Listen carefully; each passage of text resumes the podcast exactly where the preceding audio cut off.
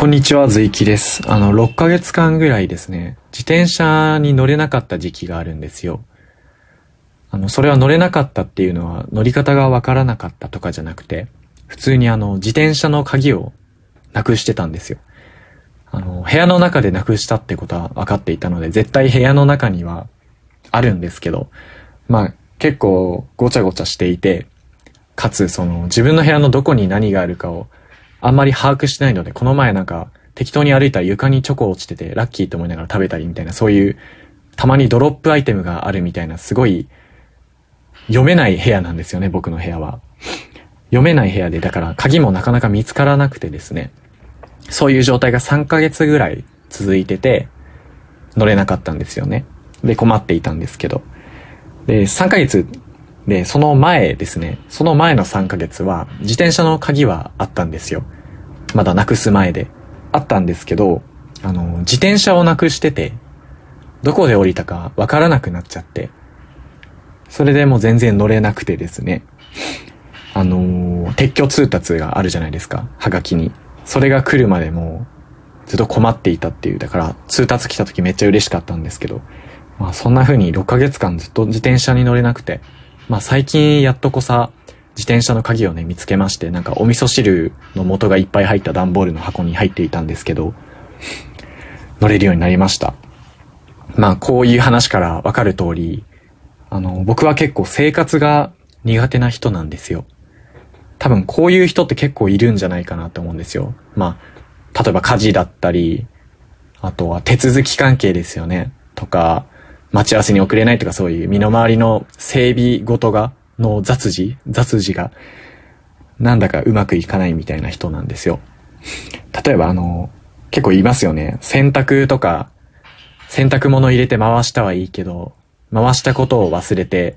二日後ぐらいに開けてみたらもう、なんか一周がむわって漂ってて、すごいゾンビみたいな服しかなくなっちゃってるみたいな。とか、まあ、なんとか回せて、干せたはいいけど、干したことを忘れて、気がついた時にはもう土砂降りの雨が降っていたとかですね。まあ、そういう人って結構いるんじゃないですかね。あとは電気代ですよね。電気代を毎月支払うんですけど、結構支払い忘れが多くて、しょっちゅう僕の部屋はあの、電気を止められてしまうんですよね。4回ぐらいあったんですけど、大学生になってから。電気を止められるとその冷蔵庫も止まってしまうので、中身が全滅しちゃうんですよね。まあ、全滅って言ってもその僕の冷蔵庫の中身は、もう1年前の卵だったり、いつ買ったかもわからないオレンジジュースのパックがあったりとか、開けてみたらもう、あれ何なんですかね白いふわふわがいっぱい入ってたんですけど、明らかにオレンジでもジュースでもない、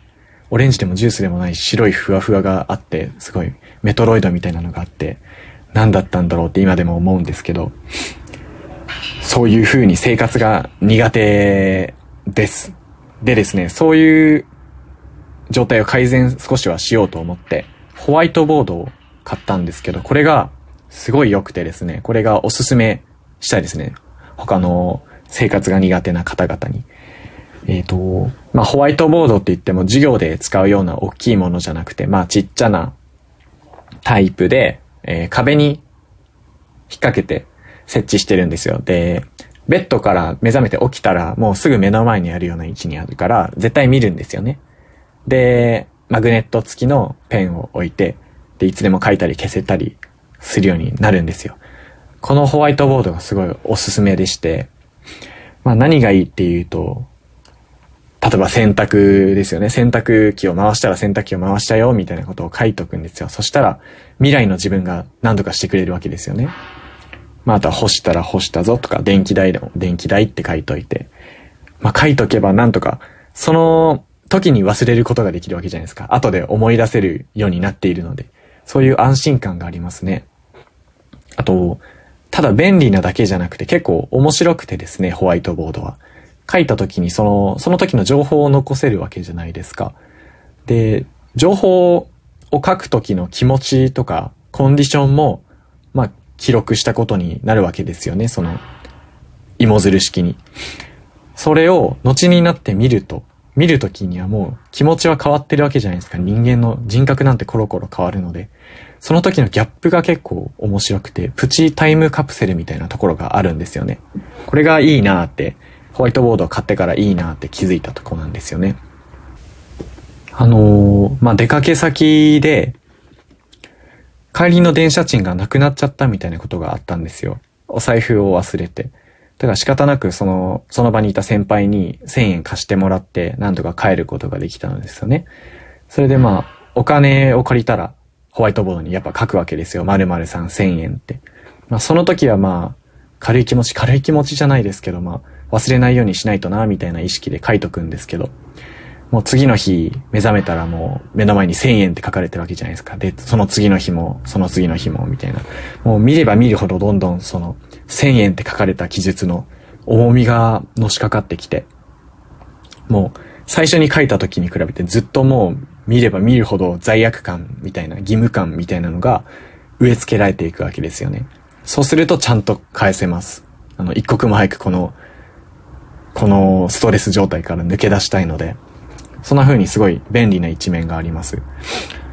あの、やっぱお金回りって結構ないがしろにできないところがありますので、そういう例があったりとか、あとはですね、あのー、次の日すごい大事な出かける用事があった時とか、で、あのー、我々のような人間は洗濯物を溜めがちなので、着てく服がないなって事態になったんですよ。だから明日までに洗濯をしなきゃいけない。やばいと思って。その本当にやばい状態、状態だったのですごいやばさを演出してホワイトボードに絶対に選択しろって書いてびっくりマークをすごい100個ぐらい連ねて選択しろびっくりびっくりびっくりって書いてよし明日の俺に選択してもらおうと思って。で、これで大丈夫だなと思って寝たんですよ。でも、次の日目覚めたら、もう気持ち変わってるじゃないですか。その時の危機感みたいなのは、もう一切なくなってまして。で、ホワイトボードを見たら、絶対に選択しろとか書いてあって、なんかムカつくんですよね。何様な、なんだろう。俺の分際で何命令してるんだみたいな風に思っちゃって、意地を張って選択しなかったみたいなことがありました。これ完全にホワイトボードの敗北ですよね。まあそういうことも、そういうこともありますけど、気持ちが変わってるみたいな点が面白いです。あとはですね、うちマンションに住んでるんですけど、下の階の人、僕の部屋の真下の下、真下の部屋が、あの、インド人の人が住んでるんですよ。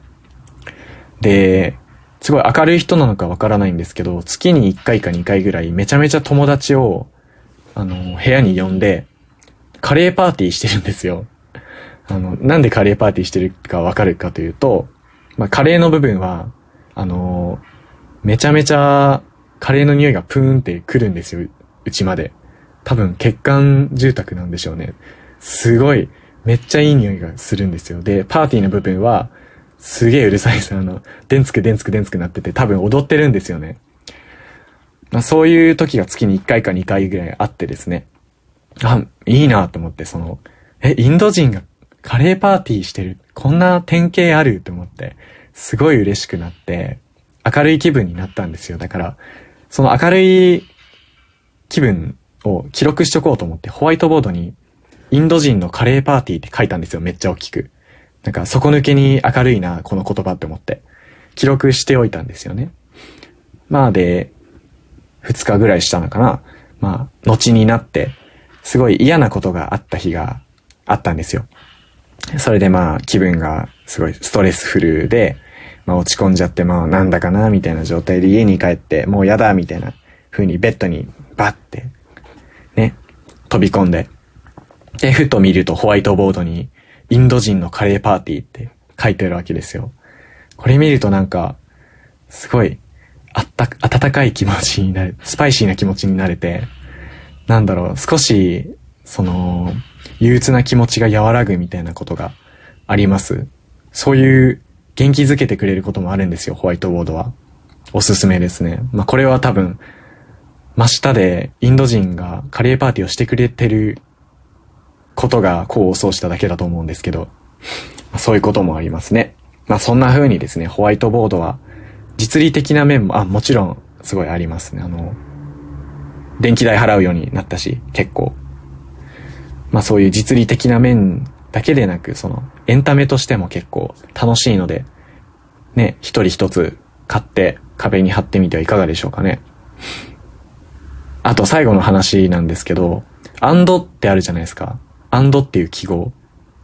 あれ、あの、100人中99人はうまく書けないんですよ。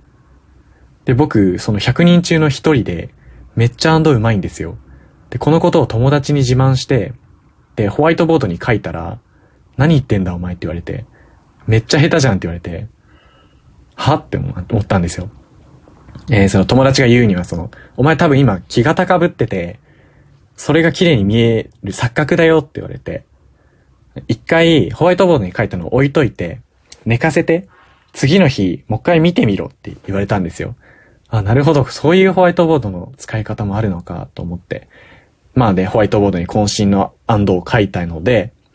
そのまま寝てですね、次の日になってちゃんと見てみました。ね。めっちゃうまかったです。以上です。